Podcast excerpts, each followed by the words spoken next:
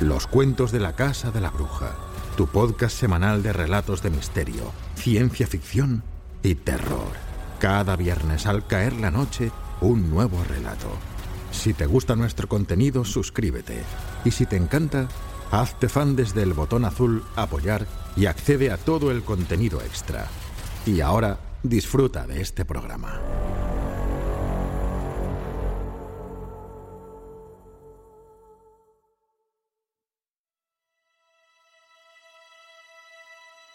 Los cuentos de la Casa de la Bruja presentan Casa Tomada de Julio Cortázar.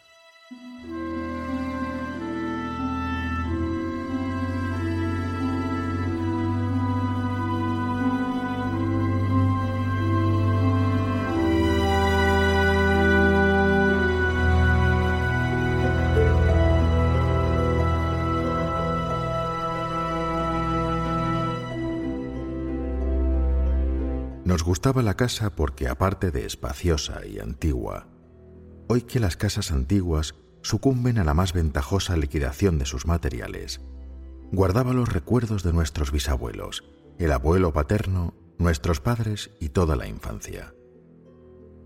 Nos habituamos Irene y yo a persistir solos en ella, lo que era una locura, pues en esa casa podían vivir ocho personas sin estorbarse.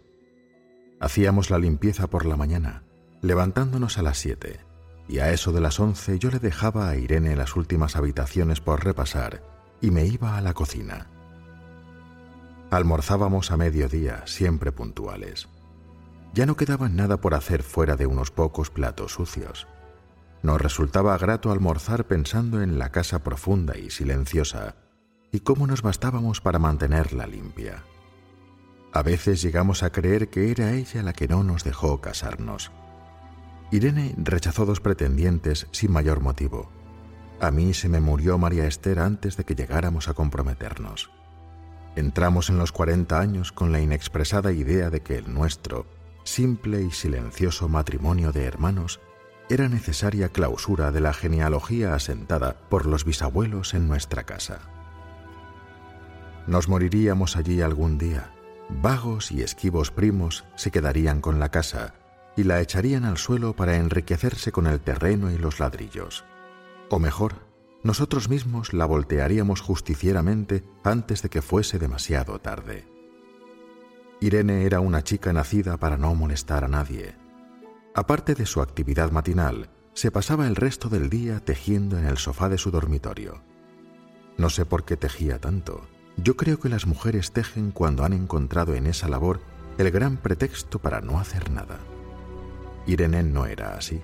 Tejía cosas siempre necesarias, tricotas para el invierno, medias para mí, mañanitas y chalecos para ella. A veces tejía un chaleco y después lo destejía en un momento porque algo no le agradaba. Era gracioso ver en la canastilla el montón de lana encrespada resistiéndose a perder su forma de algunas horas.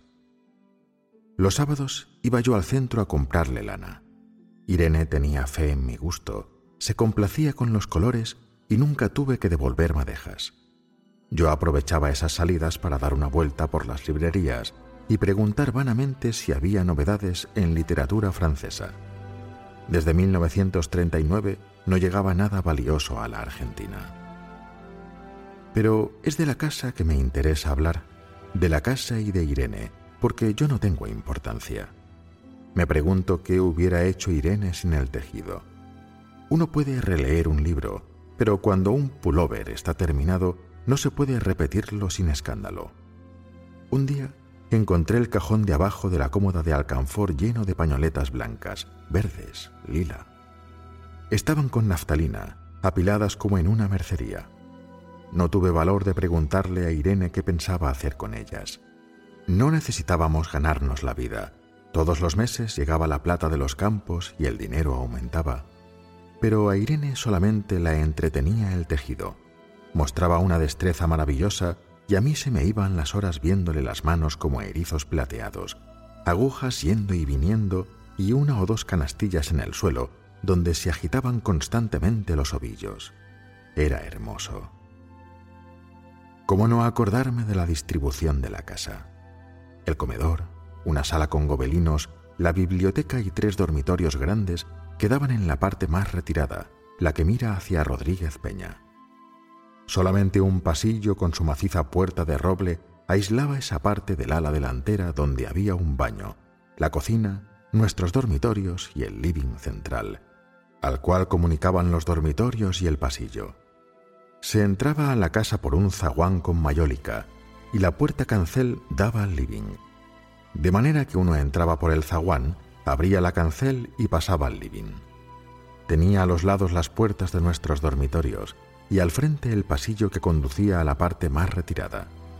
Avanzando por el pasillo se franqueaba la puerta de roble y más allá empezaba el otro lado de la casa, o bien se podía girar a la izquierda justamente antes de la puerta y seguir por un pasillo más estrecho que llevaba a la cocina y al baño. Cuando la puerta estaba abierta, advertía uno que la casa era muy grande. Si no, daba la impresión de un departamento de los que se edifican ahora, apenas para moverse. Irene y yo vivíamos siempre en esta parte de la casa. Casi nunca íbamos más allá de la puerta de roble, salvo para hacer la limpieza, pues es increíble cómo se junta tierra en los muebles. Buenos Aires será una ciudad limpia, pero eso lo debe a sus habitantes y no a otra cosa. Hay demasiada tierra en el aire, apenas sopla una ráfaga, se palpa el polvo en los mármoles de las consolas y entre los rombos de las carpetas de macramé. Da trabajo sacarlo bien con plumero, vuela y se suspende en el aire. Un momento después se deposita de nuevo en los muebles y en los pianos. Lo recordaré siempre con claridad, porque fue simple y sin... ¿Te está gustando este episodio? Hazte fan desde el botón apoyar del podcast de Nivos. Elige tu aportación y podrás escuchar este y el resto de sus episodios extra. Además, ayudarás a su productor a seguir creando contenido con la misma pasión y dedicación.